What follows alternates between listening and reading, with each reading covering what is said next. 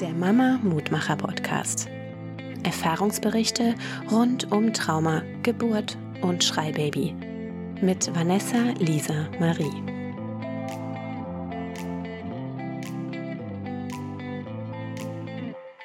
Hallo und schön, dass du auch heute wieder dabei bist. Ich hatte ja eine Umfrage gemacht auf Instagram, was ihr euch denn so wünscht für Themen. Und ein weiterer Wunsch neben dem Umgang mit Stress war der Umgang mit dem Schlafmangel. Und ich habe jetzt echt gezögert, ob ich da eine Folge drüber machen soll oder nicht. Denn ich gehe sehr schlecht damit um. Aber auch das ist ein Umgang mit zu wenig Schlaf und deswegen, ähm, ja, möchte ich heute darüber reden. Und auch wenn ich nicht mit dem besten Beispiel vorangehe, es zeigt auch das einfach wieder, ähm, ja, eine Seite des Mama-Seins, über die sehr wenig gesprochen wird und äh, die, glaube ich, auch sehr häufig schön geredet wird. Ich rede aber nicht gerne Dinge schön, die ich nicht schön finde. Wer mich kennt, der weiß das. Ähm, ja, das heißt, schauen wir uns doch einfach mal an, wie das so ist, wenn man acht Monate nicht mehr schläft.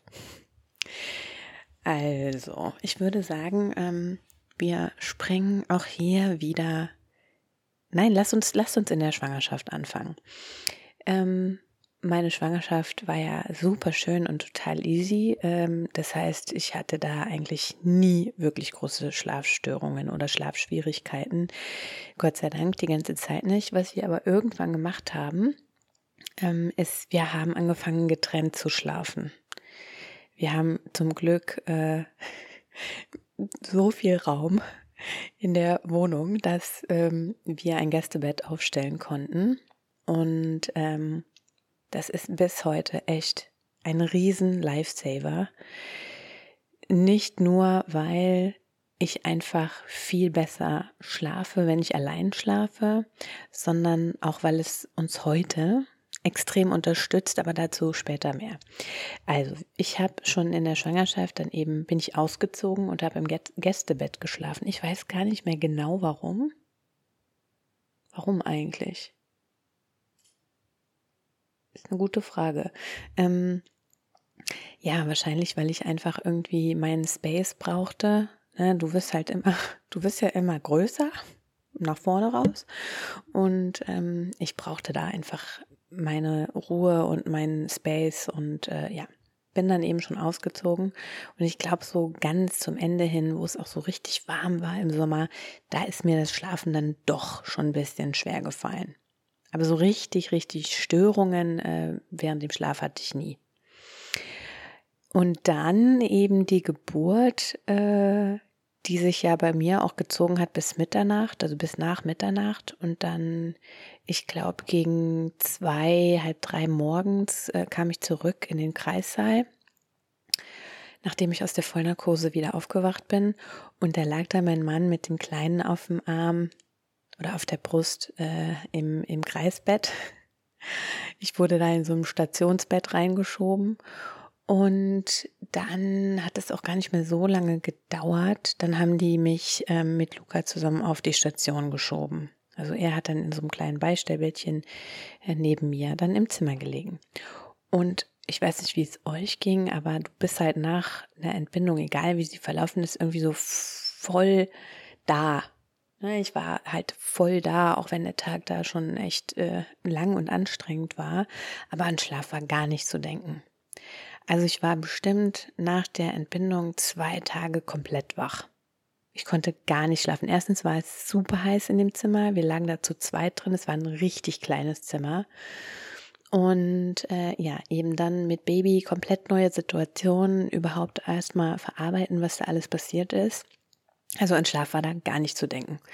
Und dann in der dritten Nacht im Krankenhaus, da kann ich mich erinnern, dass ich echt am Ende meiner Kräfte war da habe ich dann auch nachts irgendwann nach der Schwester geschellt und gesagt, hey, sorry, ähm, aber könnt ihr bitte mein Baby mitnehmen? Ich muss mal schlafen.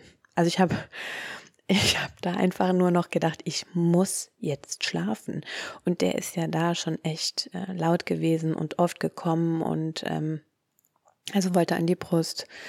Und ich habe gedacht, okay, nee, ist mir jetzt, ist mir jetzt gerade echt egal, was die machen. Äh, ich brauche meinen Schlaf. Und dann habe ich, glaube ich, wenn ich Glück hatte, vier Stunden, vier, fünf Stunden mal geschlafen. Das sollte dann erstmal reichen. Ja, und ich glaube, in der Folgenacht habe ich dann auch nochmal gebeten, dass sie ihn nehmen. Weil das wäre anders nicht gegangen. Ist keine Chance. Also es fing schon im Krankenhaus an.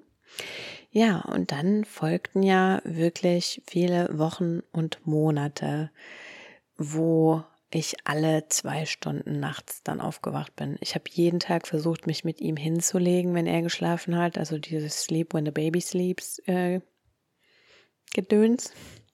Ihr wisst schon. Ich habe das versucht, ähm, aber auch dadurch, dass ich wirklich ja alle anderen Aufgaben abgegeben habe da war ich dann bei meinen Eltern und die haben dann ne, sich gekocht und gekümmert und Haushalt und so. Das fiel also alles weg bei mir. Ich konnte halt wirklich ähm, dann eben, ja, einfach mal schlafen, wenn es halt ging, wenn, wenn es halt irgendwie möglich war. Ähm, da habe ich ja auch noch gestillt. Und also man hat es irgendwie überlebt. Es geht, es geht, man schleppt sich da so durch die Zeit. Was soll ich sagen? Äh, es geht nicht anders. Du musst ja funktionieren. Und gerade wenn man stillt. Aber schön ist es nicht, sind wir mal ehrlich. Also Schlafmangel, Schlafentzug ist eine Foltermethode. Und dazu habe ich auch letztens noch ähm, von einem Arzt gehört, es gibt Studien, die belegen, dass äh, dann, wenn die Uhr umgestellt wird, also jetzt nächstes Wochenende wird ja die Uhr umgestellt. Ich weiß nicht, wenn ich diese Folge hier raussende, wann die live geht, aber ähm, wir befinden uns kurz vor der Umstellung von der Winter auf die Sommerzeit. Und äh, soweit ich weiß, wird uns da eine Stunde geklaut. Und statistisch gesehen äh, sind am Montag nach dieser Zeitumstellung die meisten Unfälle äh, das Herzinfarktrisiko nimmt drastisch zu an dem Tag und die Selbstmordrate steigt. Wegen einer Stunde Zeitumstellung. Und ähm, es ist wiederum auch belegt, dass wenn die Zeit wieder umgestellt wird von Sommer auf Winter, dass da eben die Unfälle abnehmen und auch die Herzinfarktpatienten an dem Montag darauf äh, zurückgehen und äh, dass die äh, Suizidrate eben nicht sehr hoch ist an diesem Tag. Wegen einer Stunde Schlaf, die man mehr bekommt. Was eine Stunde Schlaf ausmacht, ist unfassbar. Und jetzt stellt man sich mal vor, das Ganze wird über Tage und Wochen und Monate geschehen. Ja, und so geschieht es. Ich weiß nicht, wie vielen Eltern und Müttern jede Nacht und jeden Tag nachdem sie ein Baby haben. Also es ist wirklich nicht zu unterschätzen, was da eigentlich so geschieht. Ähm, es ist inzwischen bei mir so weit, also ich habe irgendwann dann mich mit meinem Mann geeinigt, äh, dass er die Nächte übernimmt, nachdem ich dann abgestillt habe und die Flasche gebe. Da wird man einfach ja ein bisschen unabhängiger und kann dann auch mal sagen, hier jetzt bist du mal dran. Und ähm, ich habe das große Glück, dass mein Mann, trotzdem er Vollzeit arbeiten geht, ähm, dazu Ja gesagt hat und die Nächte übernimmt. Zuerst, also in der Übergangsphase, haben wir uns die Nächte geteilt. Da bin ich dann relativ früh ins Bett, so gegen 18 Uhr. Und so gegen eins, halb zwei, zwei kam dann mein Mann und wir haben die Betten getauscht. Der Kleine schläft ja nach wie vor in der Swing und die stand dann immer im großen Schlafzimmer. Ja, und dann haben wir mitten in der Nacht äh, die Rollen und Plätze getauscht und dann habe ich den Rest der Nacht gemacht. Ähm, das ging auch eine Zeit lang gut. Das Ding ist halt, wenn ich nicht genug schlafe, dann werde ich wirklich zu einem Monster. Also ich habe ich hab Wutausbrüche bekommen. Ich war ähm, nicht mehr ich selbst. Ich hatte dann auch echt Schwierigkeiten, den Tag zu bewältigen. Das äh, ging sogar so weit, dass mein Mann da auch schon mal frei machen musste, um dann bei uns zu bleiben, weil ich nicht in der Lage war, irgendwie äh, diesen Tag jetzt zu überstehen. Und seitdem ähm, macht er jetzt die Nächte komplett. Das heißt, äh, ich schlafe durch. Zumindest könnte ich das. Ich tue es nämlich nicht. Ähm, und er kümmert sich um Luca. Das äh, hat sich jetzt bei mir irgendwie echt so drastisch äh, eingestellt, dass ich krasse Durchschlafstörungen habe. Also einschlafen fällt mir nicht schwer, das klappt. Äh, das klappt vor allem auch auf dem Sofa ähm, mit Fernseh super gut, aber auch im Bett. Das Problem ist aber, dass ich meistens äh, um ein oder zwei Uhr allerspätestens aufwache. Und dann bin ich hellwach. Also es ist nicht so, ne, du wachst auf, irgendwie guckst auf die Uhr, drehst dich um und schläfst wieder ein. Ich bin dann sehr häufig total hellwach und habe extreme Schwierigkeiten, wieder einzuschlafen. Dann habe ich irgendwann angefangen, ähm, Tabletten zu nehmen. Äh, und zwar erstmal ein Antiallergikum, in dem ein Wirkstoff drin ist. Der ist auch in vielen Schlafmitteln drin, ähm, in sehr geringer Dosis. Und das hat mir dann ein bisschen geholfen, dass ich da äh, nicht mehr so die Schwierigkeiten hatte. Und ähm, das hat sich aber so hoch gesteigert, dass ich zum Schluss jetzt so das stärkste Schlafmittel genommen habe, das es ähm, rezeptfrei frei in der Apotheke gibt. Das ist nicht cool, denn äh, du fühlst dich nicht erholt dadurch. Also du hast einen ganz anderen Schlaf. Die Schla Schlafqualität ist einfach schlechter und du fühlst dich am nächsten Tag immer, als wärst du vom LKW überfahren worden. Also das kann nicht der Sinn der Sache sein. Das habe ich jetzt aber über einen doch schon relativ langen Zeitraum getan. Äh, die sind eigentlich für äh, Kurzzeiteinnahme. Deswegen, also ich bin da nicht stolz drauf. Überhaupt nicht.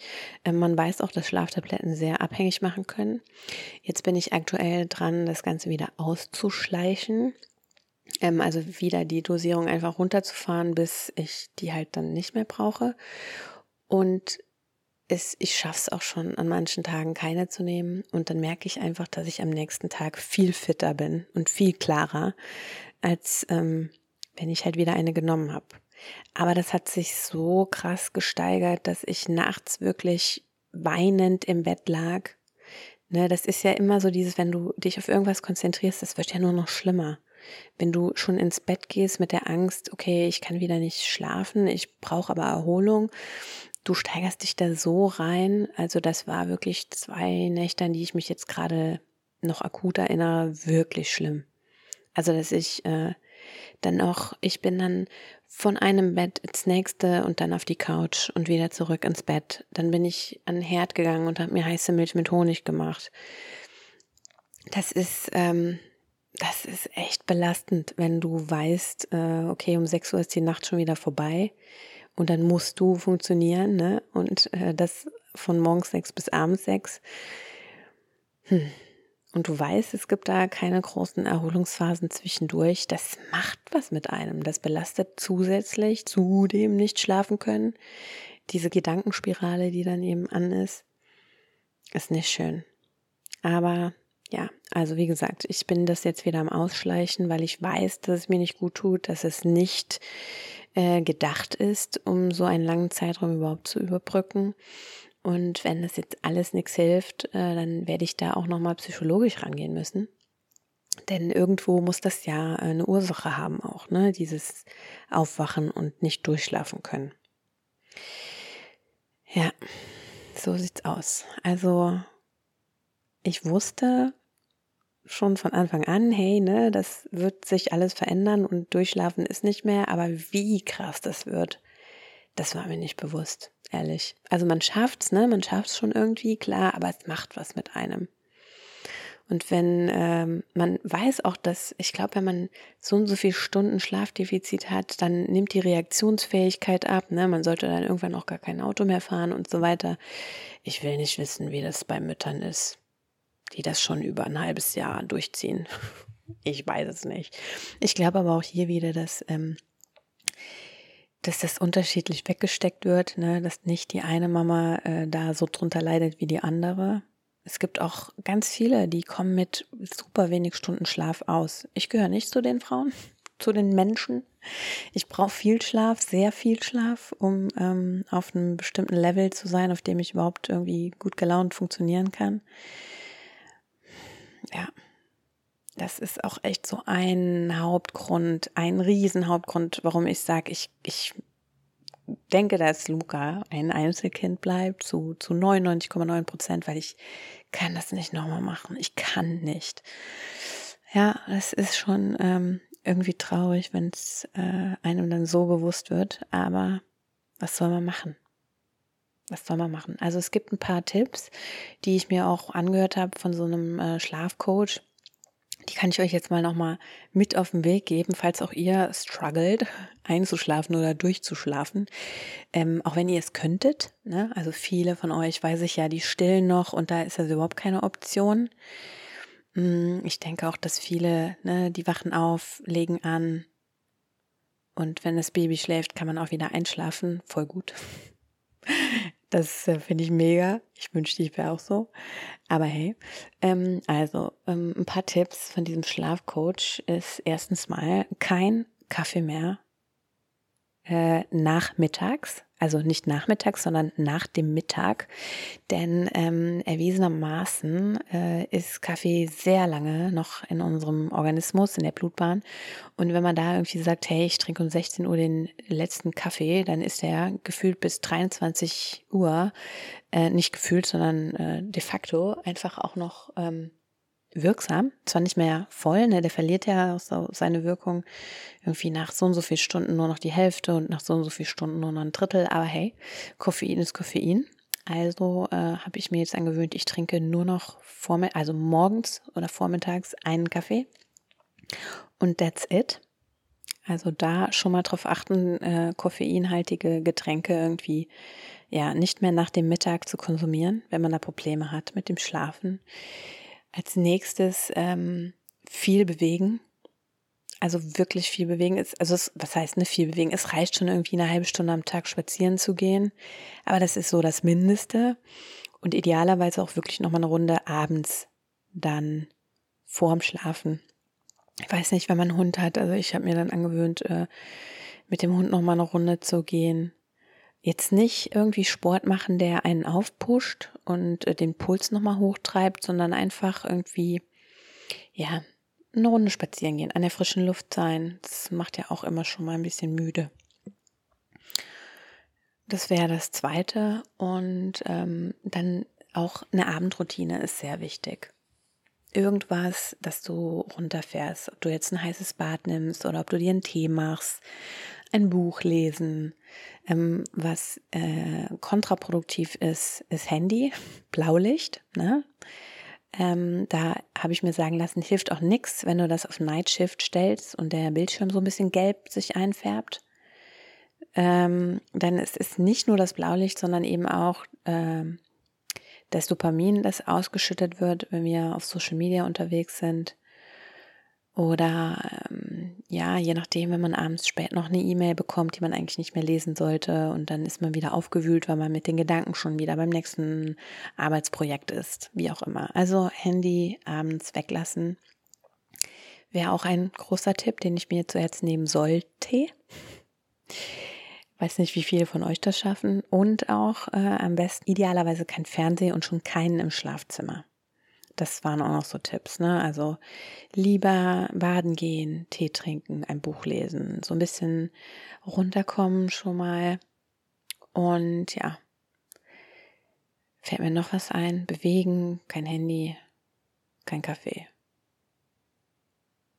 Ja, das wären so ein paar, ein paar Tipps, die dieser Schlafcoach äh, einen dann nochmal mitgegeben hat. Naja, ich hoffe, dass du, wenn du jetzt gerade zuhörst, ähm, keine Schlafstörung hast. Ich denke, an Schlafmangel äh, leiden wir alle. Ja, mein Tipp an dich wäre, deinen Partner mit einzubinden, falls du nicht mehr stillst. Ähm, zumindest, dass ihr euch die Nächte teilt. Wenn er ganz großzügig ist, dann macht er vielleicht die ganze Nacht. Mal schauen. Und äh, ja, immer mit dem Gedanken an die Zukunft, es wird besser. Es ist nur eine Phase. Und irgendwann, irgendwann, ich weiß nicht wann, ich weiß es nicht, irgendwann werden wir wieder durchschlafen können. Bis dahin, süße Träume und bis zum nächsten Mal.